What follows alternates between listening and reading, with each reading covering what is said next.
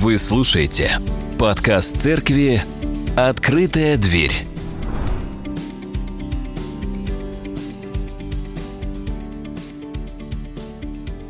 Сегодня нас с вами призывают к прямому непослушанию власти.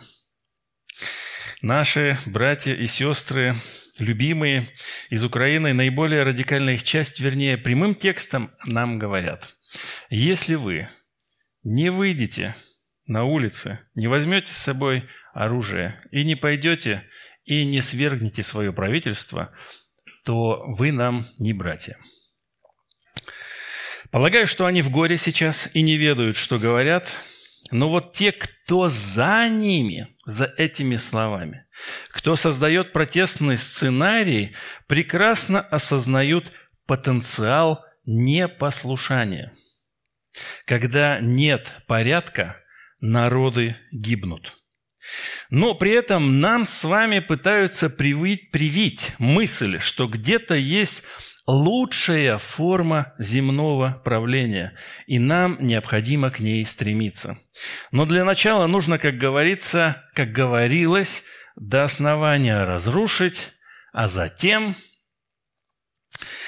Так вот, авторы Нового Завета не были замечены в том, что они дают оценку человеческим властям или же установлениям, или как-то их критикуют – к примеру, называют «страна-агрессор». Они не осуждают рабство, хотя доля рабов в империи достигала 30-40%. То есть чуть ли не половину добрую рабами были, ну, были рабы. Они не осуждают безальтернативные выборы. Император не избирался народом. Он был пожизненным. Они не осуждают отсутствие прав верующих. У верующих не было прав, их просто убивали. И в момент написания этого послания Петр знает, что верующих убивают. И при этом он не пишет об этом. Они, авторы Нового Завета, призывают к доброделанию, чем оставляют нам очень хороший пример оставить пустую – и глупую болтовню и заняться делом.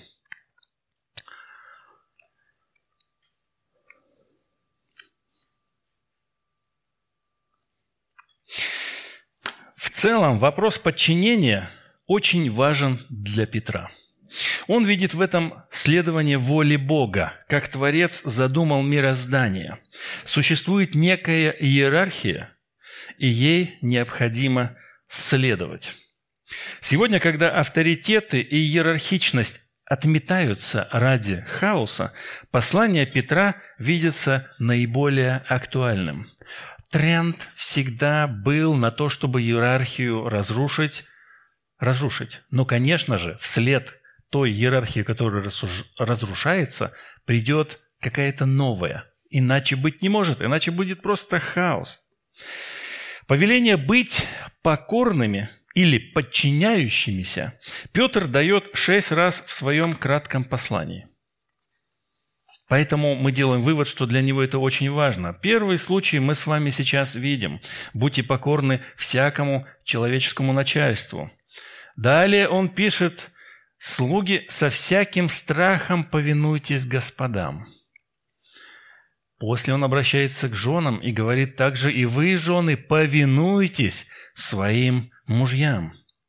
И, возвращаясь к женам великих древних людей, он говорит, что они украшали себя, повинуясь. На самом деле здесь все, что я сейчас вам привел, тексты, везде стоит одно и то же слово. Просто в русском немножко иначе переведено. Но слово одно и то же. Подчинение. Они украшали себя, подчиняясь своим мужьям.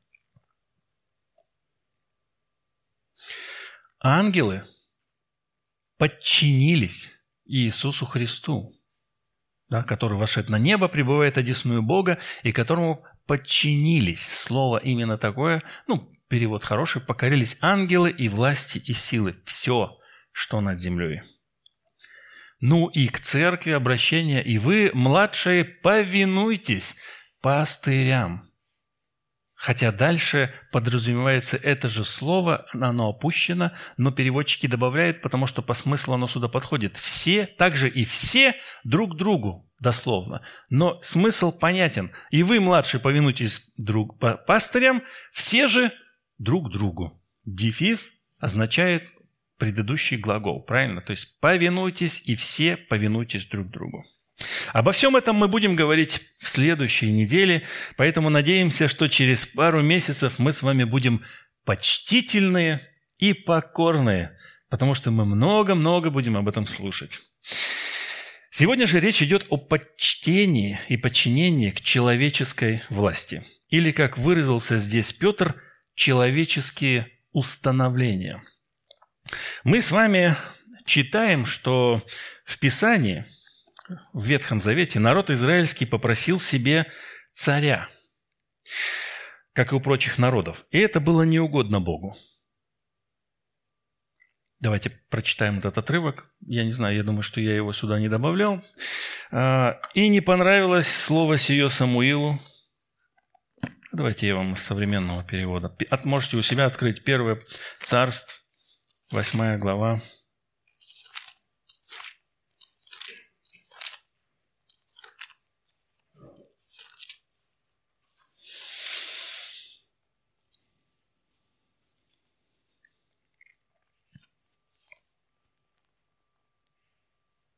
Все старейшины Израиля собрались, пришли к Самуилу в раму и сказали, «Посмотри, ты уже стар, а сыновья твои поступают не так, как ты.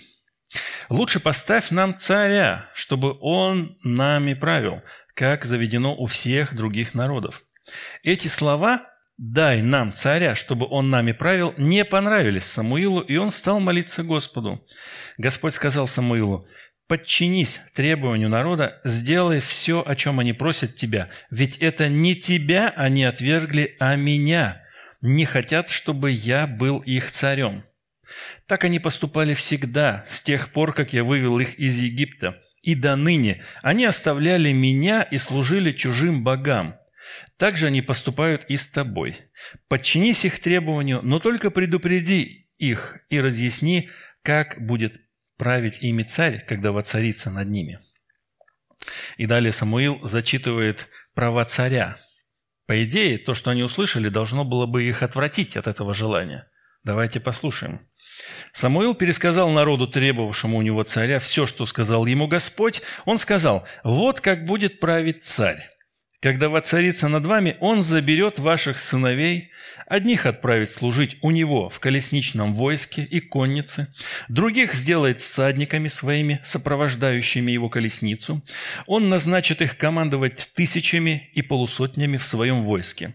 Ваши сыновья будут пахать его землю и собирать его урожай, будут делать для него оружие и упряжь. Он заберет дочерей ваших, чтобы они делали для него благовония, готовили еду и пекли хлеб – Лучшие ваши поля, виноградники и оливковые сады он заберет и отдаст своим приближенным. Десятую часть от урожая зерна и винограда он будет забирать у вас и отдавать своим сановникам и слугам. Лучших ваших рабов и рабынь, самых сильных и молодых, и ваших ослов он заберет но царский, на царские работы. Он заберет десятую часть ваших коз и овец. Вы станете его рабами. Вы будете стонать и жаловаться на царя, которого избрали себе, но тогда Господь уже не станет слушать вас. Однако народ не прислушался к словам Самуила. «Нет», — сказали они, — «пусть будет царь над нами, чтобы и мы были, как другие народы, чтобы царь правил нами, возглавлял нас в походах и вел нас на битву».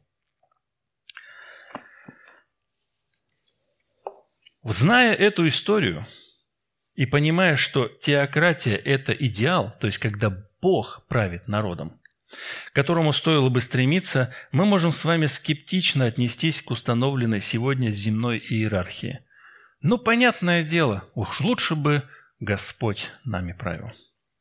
Кроме того, мы с вами живем в таком политическом давлении, когда нас, россиян, упрекают в том, что в других странах настоящая демократия. Именно там народ – это власть. Запомните этот тезис. Народ – эта власть. А у нас мы все рабы режима. Я от своих друзей слышу именно такие слова. Ты раб Путина.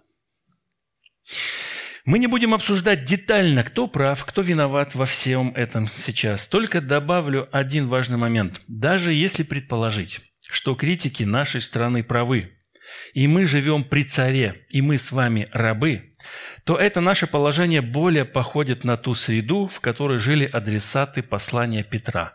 То есть мы с вами точно такие, поэтому то, что он нам пишет, мы с вами с легкостью можем понять и принять.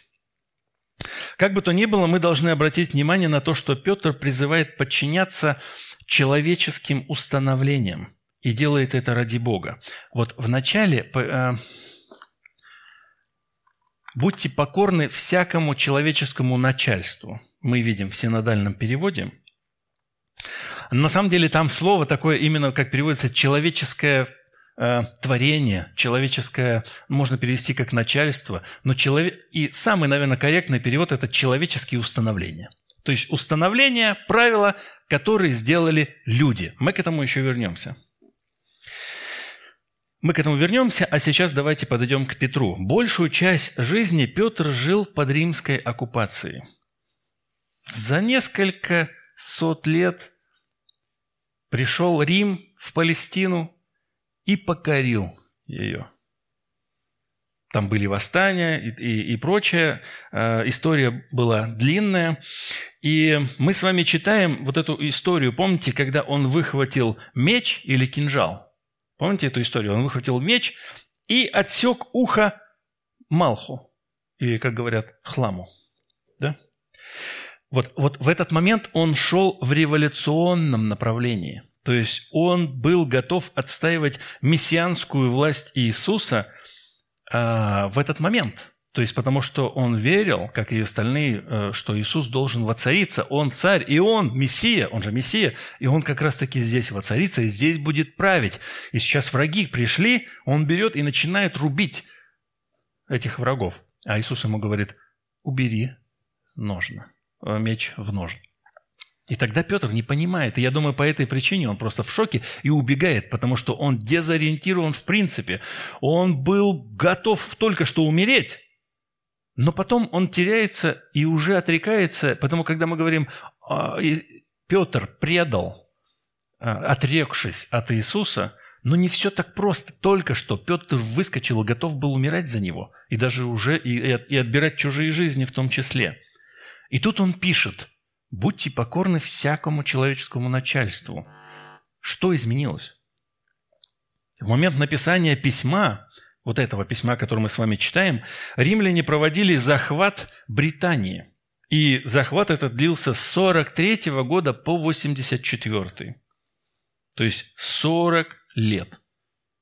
Римская армия захватывала другую страну.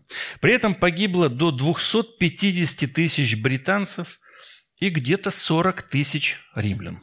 Из них 7 тысяч солдат, и там еще было одно событие, все остальные там погибли. 40 лет войны – это 15 тысяч дней. Сегодня мы иногда открываем, и кто-то говорит 101, 102 день, 103. Та история длилась 15 тысяч дней. И мы даже с вами встречаем в Библии пример воина, который приводит апостол Павел в послании в Ефес. Помните? Легионер с оружием. Он, он на самом деле был мощной боевой единицей. И это все равно, если сегодня бы мы с вами с кафедры говорили про современного воина. Едешь по городу, видишь красивый э, бил, билборд, рекламу, и там российский военный, и написано «Герой Z». И ты такой выходишь на кафедру и говоришь «Каска, бронежилет, ботинки, автомат Калашникова». Но сегодня многие евангельские верующие почему-то постеснялись поздравить друг друга с праздником Победы 9 мая. Я трудно себе представляю, что кто-то бы сейчас вышел и начал бы рассказывать про то, посмотрите на этого военного, на этого героя, оденьте каску, как у него, бронежилет, как у него оденьте, автомат возьмите, который есть Слово Божье. Я думаю, что такой вид наших евангельских верующих не смогут привести в пример облик современного солдата, ведь он же агрессор. Однако апостол Павел не стесняется приводить в пример римского легионера-агрессора. Петр родился и вырос в Израиле, в римской оккупации, и в народе бродили протестные настроения. То есть он сам бродил, как мы уже увидели, э, бесправие, налоги – Бесправие – это когда даже мы сейчас начинаем читать детскую Библию, Новый Завет открываем, и самые первые страницы Библии в картинках начинаются с того, как римский воин заставляет старика нести какую-то тяжесть. Сразу же иллюстрация вот этого бесправия. Именно в таких условиях жил народ, и поэтому Иисус говорит, если тебя заставляют идти одно поприще, то есть один отрезок, иди два.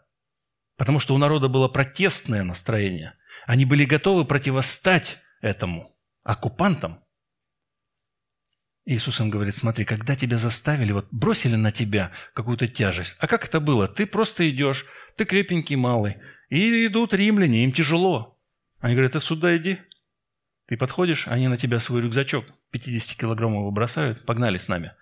Ты шел к детям там заниматься или на работу, и они тебя отправляют тащить а, свое. Ну, вспоминаем историю с Симоном Кириниянином, который шел уставший со своих домашних работ, и ему говорят, так, а ну-ка ты здоровый мужик, на видео мы будем смотреть даже, ты, смотрит большой мужик, ты, сюда иди, как звать? Ну-ка возьми, и понес. Тяжелый крест вместо Иисуса понес другой человек. Налоги была политически, э, политическая радикальная группа зелотов, так называемых ревнителей. Примерно в годы написания послания как раз-таки Петра, что мы с вами читаем, они затеяли иудейскую войну в 66 году, пытаясь освободить страну от римлян. И даже среди 12 учеников один был Зелот, то есть ревнитель. Симон Зелот, по прозвищу Зелот. И вот в этом контексте, живя с переживая все это дело. Не исключено, что самого Петра заставляли что-то делать. Сам Петр платил налоги несправедливые. И он пишет такие слова. Итак, будьте покорны всякому начальству для Господа, царю ли, как верховной власти, правителям ли, как от него посылаемым, для наказания преступников и для поощрения делающих добро. С какой иерархией приходилось иметь дело читателям послания, да и самому Петру? Царь и его представители на местах и гемоны. Из местной элиты или ставленниками они были. Здесь мы можем вспоминать Ирода, ставленник. И если перевести на наш язык, это президент и губернаторы – Римляне действовали всегда так, когда они приходили захватывать новую территорию. Они сначала посылали легионы, это как раз была агрессия, подавляли сопротивление, но люди на местах не хотели, чтобы их захватывали, они подавляли сопротивление. Далее утверждали власть местных элит как своих ставленников. В идеале им надо идти дальше, но здесь кто-то должен править, поэтому они находили лояльных из элит местных, ставили их и дальше двигались. Еще следующий момент. Они распинали мятежников, потому что находились те люди, и они для устрашения казнили мятежников, облагали народ налогами, и после этого провозглашали мир и безопасность. Все, Здесь мир и безопасность. Здесь римские граждане. Все.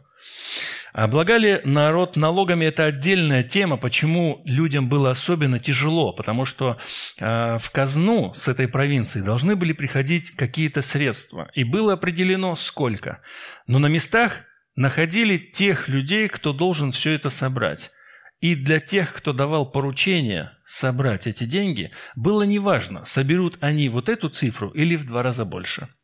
А они пользуясь своим положением, собирали в два раза больше, в три, не знаю. Они собирали намного больше. Вспоминаем здесь Закхея, который говорит, все, что лишнее забрал, я пойду верну. Потому что у них была власть, и они навешивали тяжелое бремя для своих братьев и сестер, для своего народа, потому что, условно говоря, с тебя нужно взять было тысячу для государства, но ты, друг, заплатишь мне три. Тысячу пойдет в государство, и две тысячи останется мне. Но никто же этого не знает, сколько кому останется. Ты должен три тысячи государству. Вот тебе налоги. Царя Петр, несмотря на все это, называет верховной и высшей властью. И при этом мы должны с вами помнить, что писал свое письмо Петр при Нероне. То есть в то время, когда он это пишет, верховной властью является Нерон – а что мы знаем о Нероне? Мы здесь с вами видим картину, она называется «Светочи христианства. Факелы Нерона». Сидит Нерон, и перед ним на столбах сжигают христиан. Так и называется «Факелы Нерона».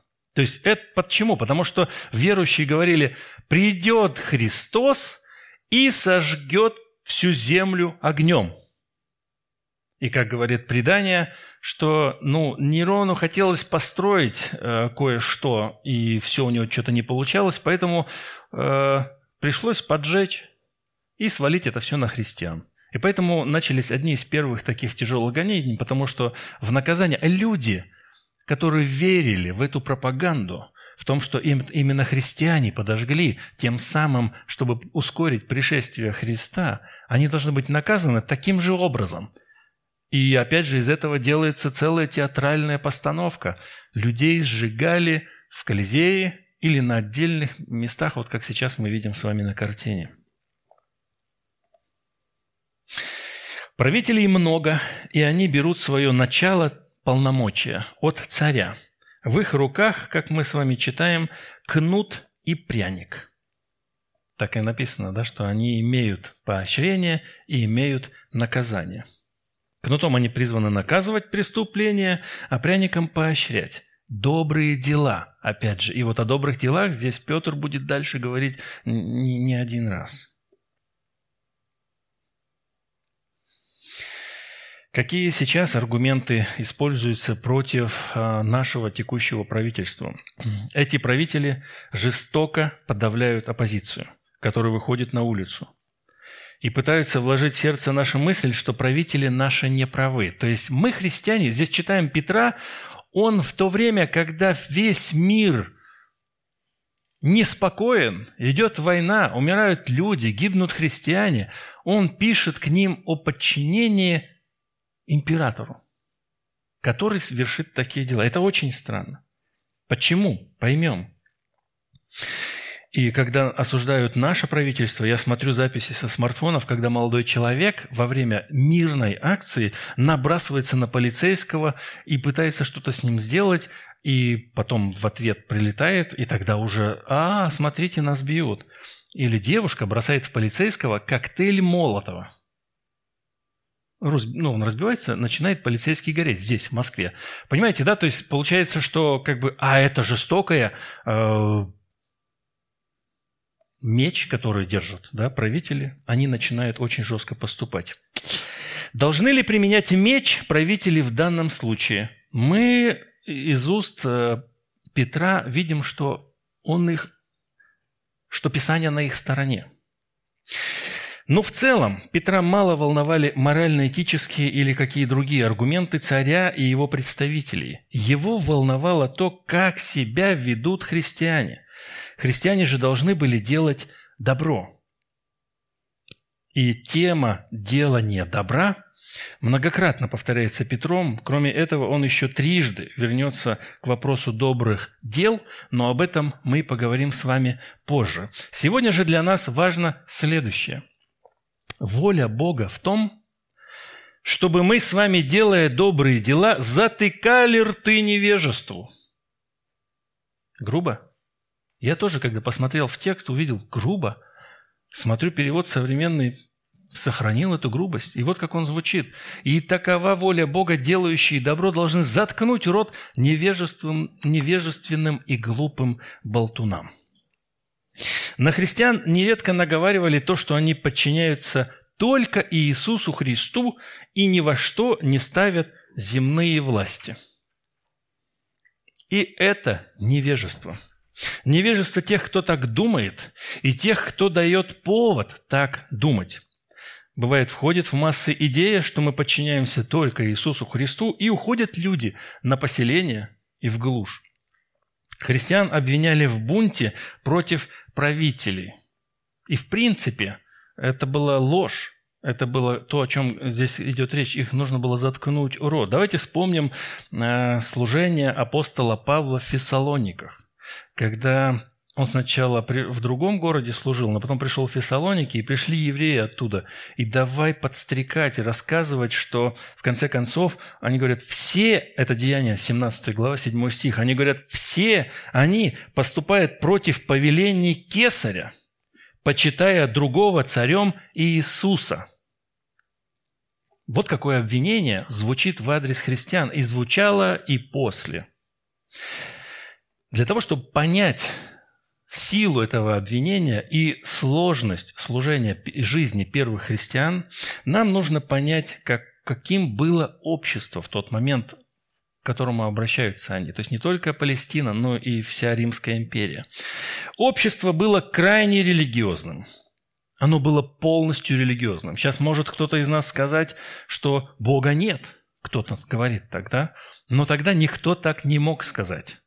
Все верили, что что-то есть. Да все верят, на самом деле, даже эти атеисты, которые, они, же все равно во что-то верят. Но они верят в то, что Бога нет.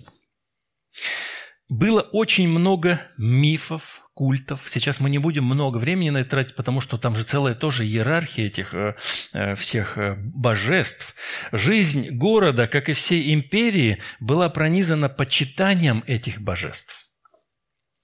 Император также становился частью этого пантеона. Поэтому люди еще до официального повеления его почитать начали это делать. Ведь правда в том, что человек управляет такой большой, огромной империей, есть что-то мистическое. Если он управляет, он же, очевидно, тоже оттуда. И народ в это верил. И поэтому в этом древнем мире, выступающий против божеств, в том числе выступающий против императора, выступал против государства или города на местном значении, подвергая его опасности, навлекая гнев богов. Но так люди воспринимали. Давайте вспомним Ефес и служителей Артемиды. Помните, как они бесновались, выйдя там на стадион, 15 тысяч, э, Ефесский стадион, и кричали «Велика Артемида Ефесская!» Они потому что думали, что именно ее попирают. Но когда стали разбираться, человек, который там всем разбирался, он говорит, подождите, стойте, я пока не вижу, чтобы они оскорбляли Артемиду. Да всем и так ясно, что кто такая Артемида. Но они вроде ее не трогали, поэтому я вас распускаю, иначе мы сейчас с вами можем показаться непослушными, и нам прилетит. Поэтому, когда э, ты в этом в этом обществе проповедовал и говорил, что я поклоняюсь Иисусу Христу, то тебя сразу же обвиняли в том, что ты не, пока, не поклоняешься вот этому божеству этого города. Поэтому тебя из этого города надо изгнать. А и ты еще и не покоряешься императору, значит, ты вообще идешь против государства. И вот здесь очень интересный момент. Апостол Петр здесь нам говорит, да, Власти – это человеческие установления, но они важны для порядка, чтобы делалось доброе, и подчиняться этим властям необходимо ради Бога. Однако мы видим, Петр не призывает читателей к непослушанию – а наоборот призывает чтить императора. То есть, несмотря на вот то, что против них выступают, против их гонят, с ними не согласны, их обвиняют, а он говорит, императора надо чтить. Но при этом он лишает императора его божественности. называя его человеческими установлениями. То есть, если весь этот мир римский верит, что природа императора божественная, поэтому все должны поклоняться этому божеству, здесь Петр лишает его этого. Он говорит, это человеческое установление. Нам кажется, что он льстит власти в этом отрывке. И именно так люди стараются смотреть на этот отрывок. Смотрите, он льстит власти. Но на самом деле он лишает ее ложного основания – называет обычным человеческим творением, потому что ктисис слово обозначает именно творение, как Бог сотворил творение, так и здесь тварное, то есть это сотворено людьми. И он называет императора человеческим творением. Тем самым ставит себя под удар. То есть по голове его за этот текст никто не погладит, как бы нам ни казалось. Лести в этом нет никакой, он наоборот выступает против императора, но дает ясное понимание, как должны верующие вести себя. Во-первых, они должны понимать правителя человеческим установлением, никакой божественности. И во-вторых, они должны чтить, потому что должен быть порядок. Здесь важный момент стоит отметить. Петр называет своих слушателей свободными. Помните, как свободные – Возможно, для нас значение этого слова не так очевидно, потому что вроде бы как все свободные, да? Но слушатели Петра жили в обществе, где было много рабов. Как вначале я сказал, до 40% люди были рабами. И когда он называет христиан свободными, то это значит, что они решают, что им делать и как. И вот кто-то может себе это позволить, потому что он свободный, ну, не раб, а кто-то не может – и вот в, э, он как раз-таки обращается не к тому, что они свободные, э, некая параллельная вселенная здесь присутствует. Здесь земля, здесь правители, но ты свободен, даже если ты раб. Ты свободен. Ты на самом деле свободен поступать так, как ты можешь поступать, как, как ты волен. И мы здесь вспоминаем историю про Ананию и Сапфиру из книги Деяний, с, которой, с которыми имел тот же самый Петр. Давайте вспомним, как это было. А, сначала Писание нам рассказывает о том, что был некий левит по имени Варнава, и он был состоятельным человеком, он продал все и положил у ног апостола.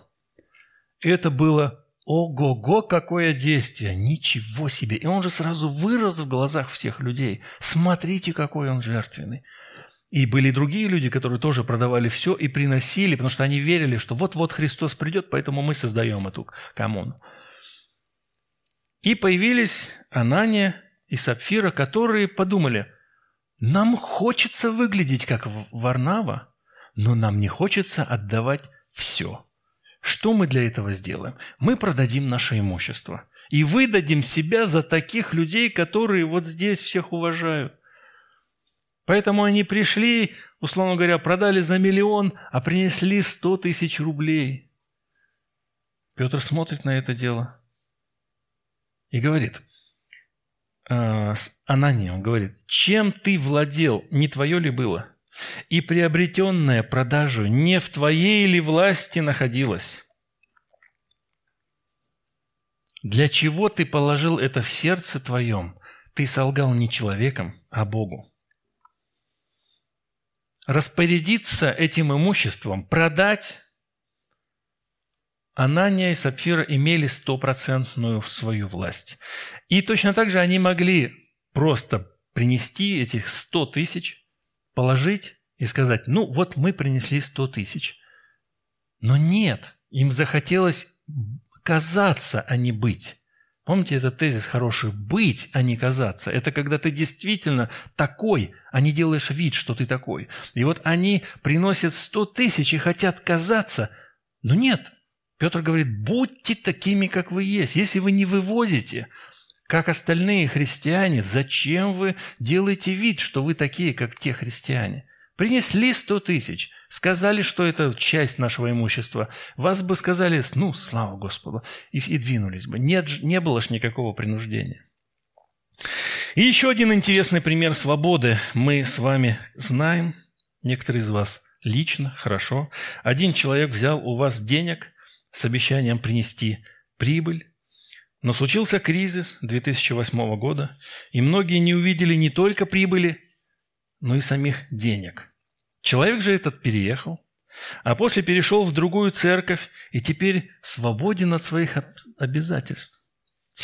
И здесь как раз-таки апостол Петр говорит, как, как свободные не как употребляющие свободу для прикрытия зла, но как рабы Божьи. Однако тот истинно свободен, кто подчинил себя Богу, кто раб Божий. Христос был свободный. Он был абсолютно свободный, но добровольно подчинил себя человеческой природе – вот это пример для нас. Он, он осознанно ограничил себя. И следующий отрывок, который, вернее, следующий стих, к которому мы с вами подходим. «Э, «Всех почитайте, братство любите, Бога бойтесь, царя чтите». Я назвал это хиазмом послушания. Да не пугает вас слово «хиазм» – это риторический прием, где строка Одна повторяет другую, развивая ее, либо противопоставляя себя ей. Вот, поэтому этот, это красивое а, окончание нашего отрывка может жить вообще своей жизнью. В принципе, его можно взять, убрать и просто только по ней проповедь говорить. Да? Его можно рассматривать со всех сторон, анализировать, применять или восхищаться. Как это выглядит на самом деле? Посмотрите. А, первая строчка и последняя строчка, они как раз таки об одном. «Всех почитайте царя чтите. И сердцевиной этой риторической фигуры является братство. Любите Бога, бойтесь. В центре любовь к братству и страх перед Богом. И также важно отметить здесь, что царь – это человеческое установление и верховная власть в этой конструкции на последнем месте. Видите, да? Всех почитаете. В середине акцент братства и Бога. Бойтесь, царя чтите. Царь на последнем месте. И здесь, конечно же, вспоминается эта чудесная история, когда к Иисусу подошли, хотели его уловить и сказали, дозволительно ли платить подать кесарю? Но это тот же политический момент. Дозволительно ли нам вкладываться в э, в эту страну агрессор, да, и он что им говорит? То есть э, они что думали, что он учит против кесаря? Он же себя называл царем, и все называли его царем. И мы с вами называем его царем. Иисус царь. Аминь. Аминь. И вот мы сейчас живем в таком обществе, где мы говорим Иисус царь, и нас за это не наказывают. А просто в то время, когда говорили Иисус царь, они говорят, подождите, стойте, а как же император вот этот Кес, э, Нерон? Но он земной царь. Иисус – царь царей. Так вот, к Иисусу подходят и говорят, а можно ли платить подать этому царю? Иисус, помните, принесите мне монету. Ему приносят монету, он говорит, чье изображение? Он такие, кесаря. Отдайте кесарю то, что принадлежит кесарю. А Богу отдавайте то, что должно принадлежать Богу.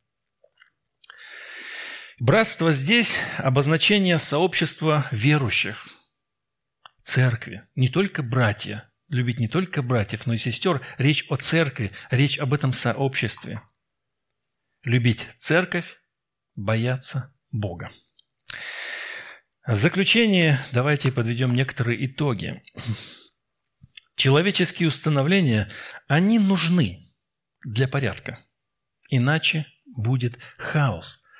В любой стране существуют какие-то порядки. Мы можем с ними соглашаться или не соглашаться, но они есть, и люди живут в это, вот в этом положении.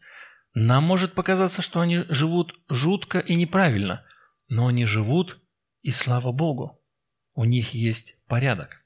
И, как говорится, в чужой монастырь со своим-то уставом не лезь. Это примерно то же самое. То есть люди создают правила, и нужно правилам следовать. Мы призваны, и не раз еще будем об этом говорить, делать добро.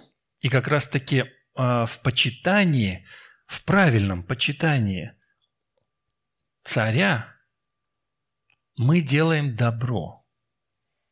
И очень важно здесь отметить, что делать добро как свободный но упор нужно сделать на делать добро. И на самом деле там, вы знаете, используется слово, мы как вернемся к этому, одно слово – доброделание. Ну, у нас в русском такого нет, доброделания, да, поэтому, э, ну, иногда я, может быть, буду его использовать. Важно, давайте зафиксируем в своем сознании, что кто такой свободный? Свободный – это раб Бога. Либо ты раб греха, либо ты свободный. Жутко, да? Либо ты, давайте тогда так, давайте по правде говорить, либо ты раб греха, либо ты раб Бога. Но раб Бога – это свободный. Раб греха – не свободный. И очень важный момент, к чему призывает нас апостол Петр в этом отрывке – люби церковь, бойся Бога и всех почитай. Аминь.